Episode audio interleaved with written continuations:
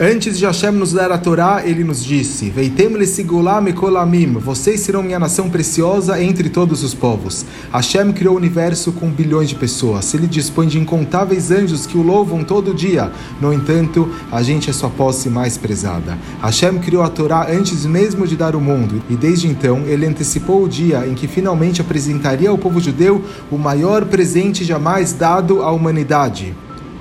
A gente não recebeu a Torá imediatamente depois que a gente saiu do Egito, uma vez que a gente precisava de sete semanas para nos purificar, para sermos dignos de receber a Torá. E no entanto, Orachaim pergunta por que Hashem nos fez passar pelo deserto durante essas semanas?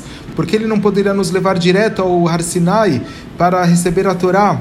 Ele responde por meio de uma parábola, onde havia uma noiva e um noivo que fixaram a data de seu casamento para depois de três meses. Eles estavam tão entusiasmados para casar, mas eles estavam capazes de esperar os três meses com paciência. E, no entanto, se no dia do casamento, no salão onde ocorreria o casamento, houvesse algum tipo de atraso, eles ficariam muito impacientes e agitados, mesmo que fosse apenas meia hora ou mais. No casamento em si, as emoções e agitação são tão grandes que eles não querem esperar nenhum segundo extra. Foi isso que aconteceu quando Hashem nos deu a Torá. Nossos sábios nos dizem que quando nós a recebemos no Har Sinai, era como o nosso casamento com Hashem. Hashem estava muito entusiasmado para se conectar conosco através da Torá. Se estivéssemos no Har Sinai, no salão do casamento, durante essas sete semanas, Hashem não poderia ter aguentado o atraso, por assim dizer. Portanto, ele não nos levou lá até o momento do casamento. Claro, Hashem não tem emoções como nós. Falamos assim somente para nos fazer entender o grande amor que Hashem tem por nós.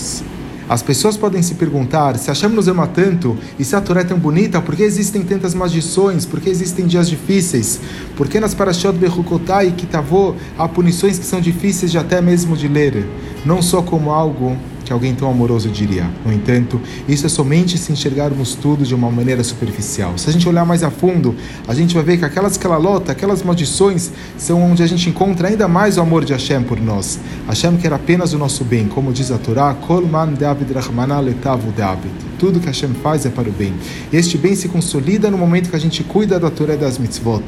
Ao nos dar punições severas, Hashem está nos revelando somente o quão importante é cuidar da Torá. Se duas pessoas fizessem um negócio de um milhão de dólares, provavelmente haveria uma cláusula no contrato que, se alguém quisesse recuar, teria que pagar uma penalidade de 20 mil dólares. Se fosse um acordo de 2 milhões de dólares, a pena poderia ser de 40 mil.